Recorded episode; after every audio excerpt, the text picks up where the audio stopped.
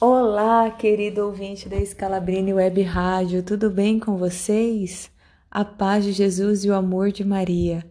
Aqui sou eu, a Jéssica Tanaka, do Instagram Ler e Crer. E hoje a minha reflexão com vocês é sobre um livro muito importante para mim, que se chama O Breviário da Confiança, de Monsenhor Ascânio Brandão. E a reflexão de hoje está muito forte, por isso escolhi ela para partilhar com vocês. O título é Um Grande Sacramento. Quando Maria Antonieta seguiu o caminho do patíbulo, disse com muita fé e resignação: Vou receber um grande sacramento. Ela tinha razão. O sofrimento é, na verdade, um sacramento que um santo acrescentava aos sete sacramentos da Igreja, o oitavo sacramento de amor e de misericórdia. Quantas graças não nos traz do céu! O que perdeu a graça a encontra, muitas vezes, na dor. Quantos santos em gozo da glória estariam talvez hoje no inferno se não tivessem sofrido, se a divina providência não os houvesse ferido com a adversidade. Com os sacramentos, o sofrimento aumenta a graça e nos enriquece de méritos para o céu.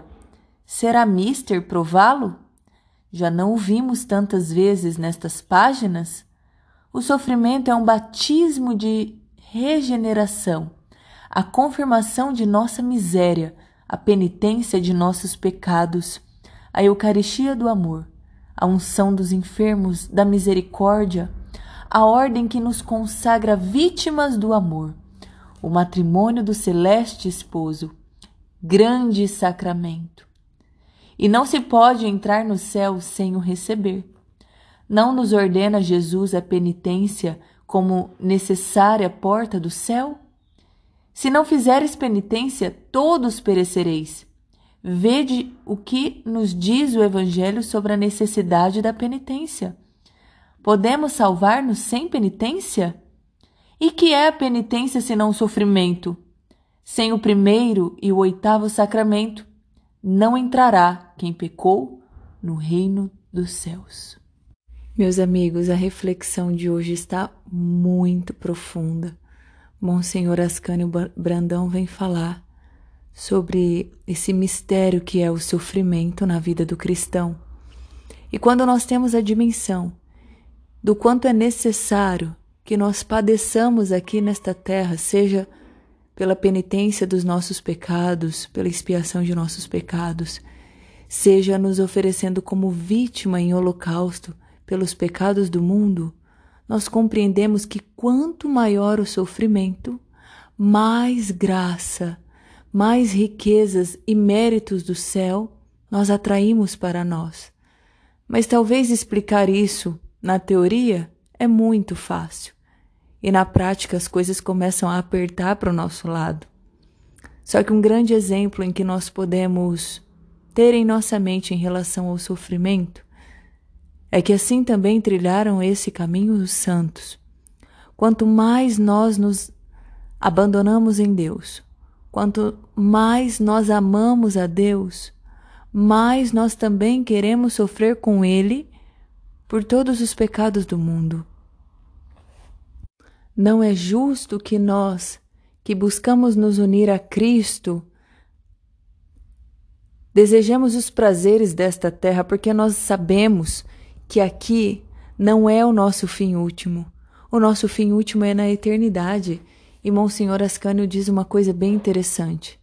O sofrimento é um batismo de regeneração, a confirmação de nossa miséria, a penitência de nossos pecados, a Eucaristia do amor.